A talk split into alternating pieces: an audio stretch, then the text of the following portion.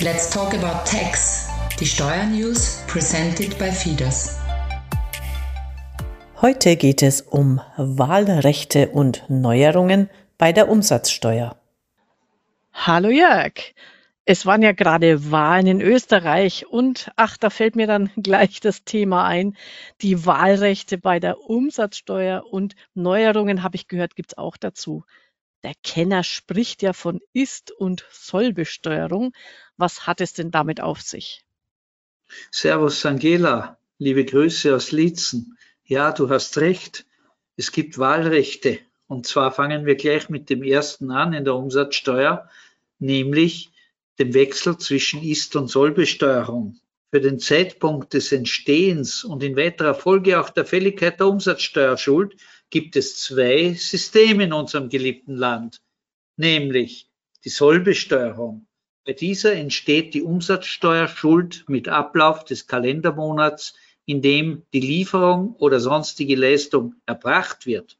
Dann gibt es die Ist-Besteuerung. Hier entsteht die Umsatzsteuerschuld mit Ablauf des Kalendermonats, in dem das Entgelt vereinnahmt wird. Das bedeutet, das Entgelt muss dem leistenden Unternehmer tatsächlich zugeflossen sein. Okay, es sind ja Wahlrechte. Das heißt, kann ich mir dann selber aussuchen, wie ich besteuert werde, beziehungsweise zwischen den Arten wechseln? In Österreich besteht unter anderem für Unternehmer, die eine freiberufliche Tätigkeit ausüben, zum Beispiel Ziviltechniker, Rechtsanwälte, sowie für Unternehmer, für die keine Buchführungspflicht besteht, die Möglichkeit, von der Ist-Besteuerung zur Sollbesteuerung zu optieren. Für diesen Wechsel ist ein Antrag zu stellen, der bis zum Abgabetermin der ersten Umsatzsteuervoranmeldung für den Veranlagungszeitraum, also meist das Kalenderjahr, einzubringen ist.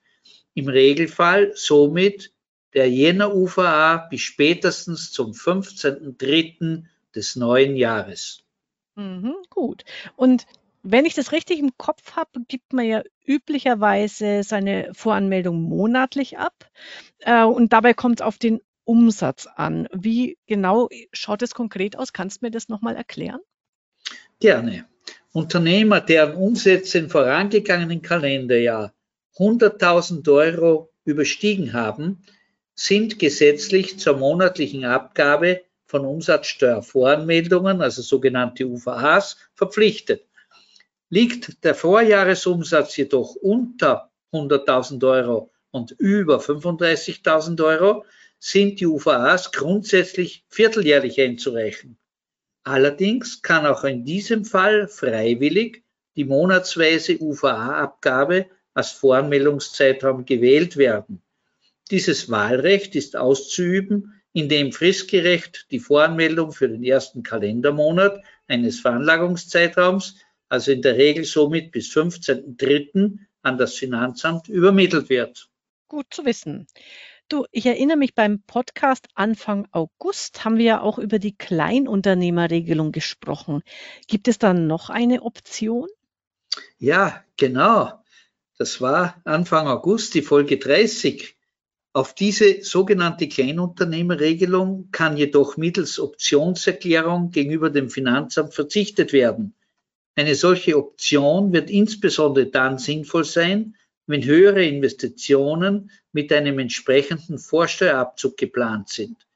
Diese Optionserklärung kann erst frühestens nach fünf Jahren widerrufen werden. Also ich bin fünf Jahre gebunden. Ein Widerruf ist spätestens bis zum Ablauf des ersten Kalendermonats nach Beginn des Kalenderjahres zu erklären. Andernfalls bleiben die Umsätze weiterhin umsatzsteuerpflichtig. Oh, fünf Jahre ist echt eine lange Zeit. Da muss man sich gut überlegen, ob man dahin äh, optiert. Prima. Was gibt es denn jetzt an Neuerungen? Ja, im heurigen Jahr gab es das Abgabenänderungsgesetz 2022. Im Rahmen dieses Abgabenänderungsgesetzes kam es zu wenigen umsatzsteuerrechtlichen Änderungen, wobei ich dich nicht langweilen will betreffend Reverse Charge bei Grundstücksvermietung durch ausländische Unternehmer oder auch der Ausweitung der Vereinfachungsregelung des Dreiecksgeschäfts auf mehr als drei Unternehmern, sondern möchte dir mitteilen, dass der 0% Steuersatz für Schutzmasken bis 30.06.2023 beibehalten wird und ab 1.1.23 die Beförderung für Personen mit der Eisenbahn bei internationalen Bahnverbindungen für den österreichischen Streckenteil von der Umsatzsteuer analog zur internationalen Luftfahrt befreit wird. Eine interessante Neueinführung sind Umsatzsteuerzinsen, die aufgrund einer Entscheidung des Europäischen Gerichtshofes im Rahmen dieses Gesetzes neu eingeführt wurden.